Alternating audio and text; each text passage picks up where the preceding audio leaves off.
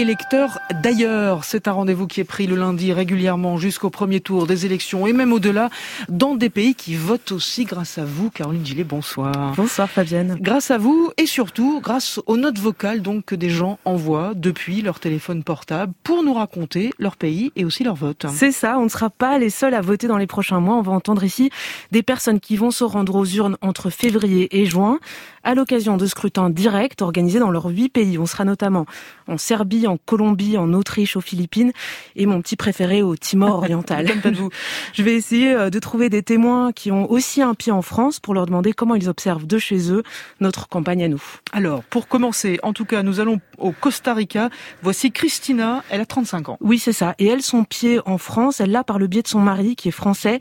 Euh, et elle dit que c'est étonnant parce que cette année, donc pour la première fois, ils vivent des campagnes électorales dans leurs pays respectifs en même temps.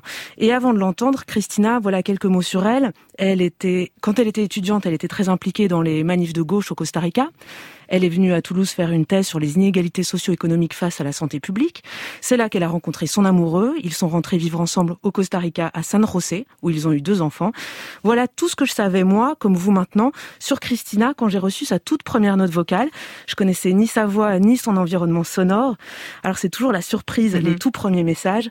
Et le sien, je l'ai reçu en fin de journée ici, au lever du jour pour elle. Bon, ben, il est 5h30 du matin. Je me prépare pour partir travailler. Je commence à travailler à 7h du matin. En général, je prends un petit déj qui est assez, euh, assez costaud, comme font les costariciens. Là, je vais manger des œufs. Coucou. Ça va alors Christina me, dit qu'elle a vu une étude qui disait que les costariciens se lèvent en moyenne à 5 heures du matin. C'est une des populations les plus lève-tôt au monde. Euh, mais peut-être que vous aussi, ce que vous retenez surtout de cette toute première plongée sonore, c'est le bruit en arrière-plan, ce son d'oiseau incroyable. Et on y reviendra. Christina, en attendant, est montée dans sa voiture, elle a allumé la radio et ça parle d'élection évidemment.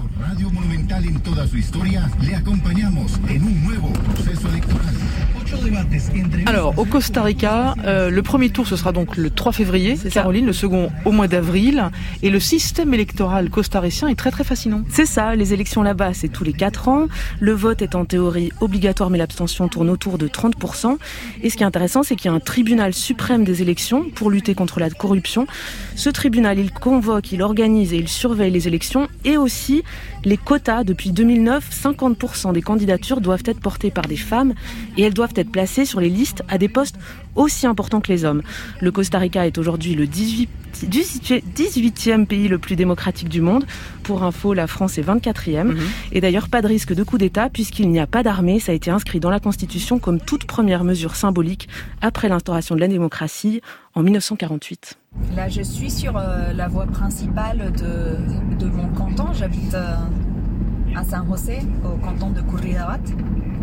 Je vois des, euh, des énormes panneaux publicitaires pour euh, les trois principaux candidats, enfin les candidats qui ont le plus de financement pour la, pour la campagne en tout cas. Donc euh, on a 25 candidats présidentiels cette année. On pourrait dire que c'est euh, génial et que c'est une opportunité de, démocratie. Mais en fait, il n'y a pas beaucoup de, de diversité. Je pense que sur les 25 candidatures, euh, en soi, il n'y a que deux partis qui sont, qui sont de gauche. Oh là là, il y a le train qui passe. Il fait un bruit d'enfer, c'est un train qui est super vieux. Oh là là, comme elle dit. Oui, voilà, les transports en commun. C'est un regret que Christina nous parle ce matin-là depuis sa voiture. Elle aimerait plus de bus et de trains comme en France. Au Costa Rica, je ne le savais pas, mais 99% de l'énergie produite et consommée est issue de ressources renouvelables, hydroélectriques, éolien, géothermie. Mais il y a d'autres problèmes écologiques à part le manque de transports en commun et pas assez de débats sur le sujet selon Christina. Au Costa Rica, on consomme beaucoup de, du riz et des haricots et il y a une partie du riz qui est importée de la Chine. Or, nos producteurs euh, peuvent très bien euh, le produire pour la consommation locale. Donc c'est sans ce genre de, de discussion que je trouve qu'en France, on réussit à en avoir plus, plus profondément de comment sortir du nucléaire, par exemple. Nous, il faut qu'on se pose des questions sur euh, l'impact du changement climatique à cause des ouragans, à cause de, des remontées des eaux. Euh, on est, c'est un pays qui a des, océans de des côtés, et donc voilà, ce sont aussi des, ressources qu'on n'a pas forcément en cas d'urgence pour pouvoir permettre euh, aux populations à s'adapter au mieux euh, au changement climatique. Alors ça y est, Christina arrive euh, à la fac, elle enseigne l'épidémiologie. L'épidémiologie. L'épidémiologie, pourtant c'est un sujet d'actualité à la fac dentaire au Costa Rica. Quand elle arrive, donc ce jour-là, il est 6h55 seulement, il y a déjà quelqu'un qui tend la pelouse, qu'on entend là, et première étape pour elle et ses collègues, se laver les mains.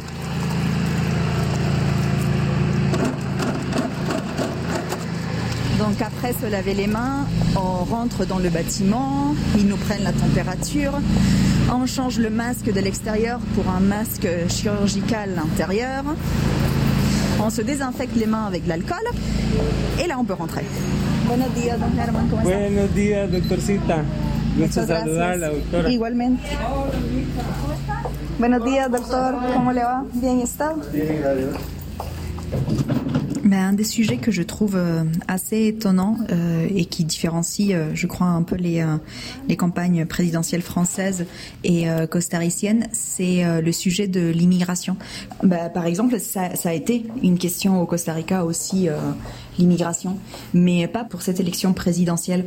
Et je crois que c'est en rapport avec le fait que pendant la pandémie, pendant une période, on a fermé les frontières et il y a certains secteurs qui ont eu vraiment des problématiques pour pouvoir assurer leur production sans la main, la main d'œuvre euh, des personnes euh, immigrées. Par exemple, la, période de la collecte de café, ça c'est euh, 95% de la main d'œuvre immigrée. Et donc en fait, je crois que c'est aussi par rapport à ça qu'on n'a pas trop touché euh, ce, enfin, ce sujet. Et on a des différences aussi par rapport à la conception de, ce que c'est un immigré. Au Costa Rica, il y a à peu près 10% de la population qui est euh, immigrée. Et donc tous ces débats sur euh, sur le grand remplacement, je dois avouer que je le comprends pas très bien.